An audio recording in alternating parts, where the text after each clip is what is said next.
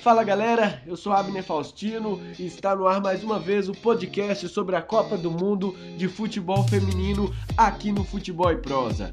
No programa de hoje, vamos analisar a vitória japonesa sobre a Holanda e também uma perspectiva das quartas de final da Copa do Mundo de Futebol Feminino. Vem comigo nos próximos minutos, solta a vinheta e já foi!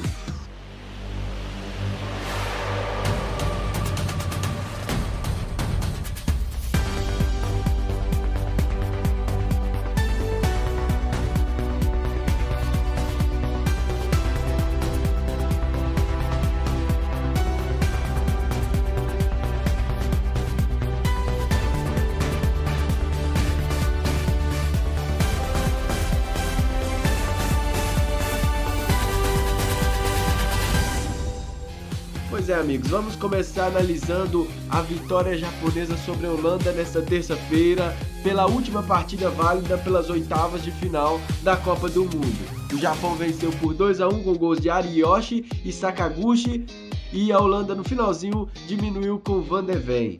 Mas o Japão novamente joga o suficiente, joga pro gasto. É mais uma partida que o Japão é, fica devendo a uma boa atuação das atuais campeãs do mundo.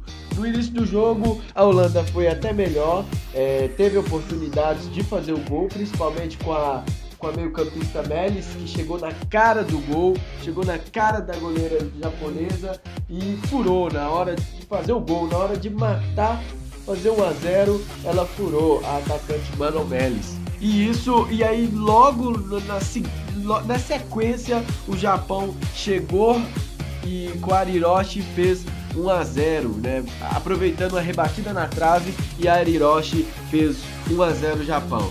Aí no restante do primeiro tempo o Japão dominou o jogo, é, teve oportunidades de fazer 2 a 0, mas perdeu, pecou também na hora de finalizar, como o Japão vem pecando na hora de finalizar nesta, nesta Copa do Mundo.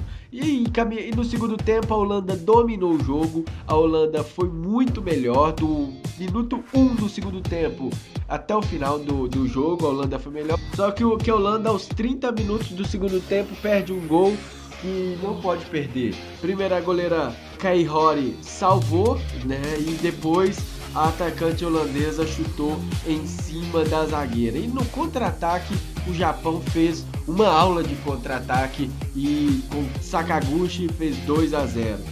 No finalzinho a Holanda teve a oportunidade, a Holanda ainda fez um gol depois de uma falha incrível da goleira é, Kai Hori do Japão e, e diminuiu para 2 a 1. Ainda teve uma oportunidade no finalzinho, mas o Japão conseguiu segurar e manter a, e manter a vitória sobre a Holanda. O Japão que, não, na minha opinião, ainda não, não convenceu, mas que tem uma sequência agora muito favorável, né?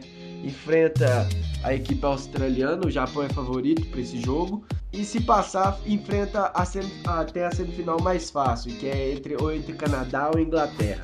Então, o Japão tem condição sim de chegar à final, mesmo sem jogar tudo que precisa ou sem jogar tudo o que se espera do Japão, né? Mas o Japão pode chegar na final. Mas é um time que ainda não me convenceu, que, que na minha opinião, se pega uma equipe mais bem postada defensivamente e que não perde as oportunidades que Holanda perdeu, que Suíça perdeu na primeira fase, que Camarões perdeu também na primeira fase, eu acho que o Japão pode deixar a competição. Mas jogando dessa maneira. O Japão que tem uma ótima jogadora que é a Miyama, é uma meio-campista assim de mão cheia, uma das melhores do mundo. Tem a Ogimi, que também é uma, uma, ótima atacante. Então o Japão tem sim jogadoras para decidir, mas que não estão é, em seu, seu melhor momento. Já a Holanda é, perdeu a chance de garantir vaga nas Olimpíadas do Rio classificando para as quartas de final e agora vai jogar um pré-olímpico com outras seleções europeias para garantir a vaga nas Olimpíadas do Rio de Janeiro. A Holanda foi eliminada, mas fez uma ótima campanha para uma seleção estreante em Copa do Mundo.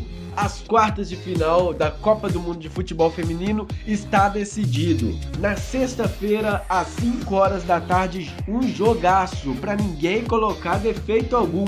Alemanha e França, a primeira do ranking da FIFA contra a, ter contra a terceira colocada do ranking da FIFA.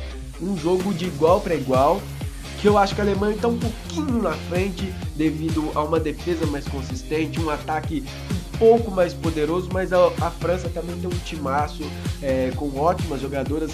É, nos próximos dias a gente vai falar mais desse, desse jogo. É, então, sexta-feira, 5 horas da tarde, Alemanha e França. Às 8 e meia da tarde, para mim é um jogo é um jogo menos equilibrado dessa fase. Os Estados Unidos enfrenta a China.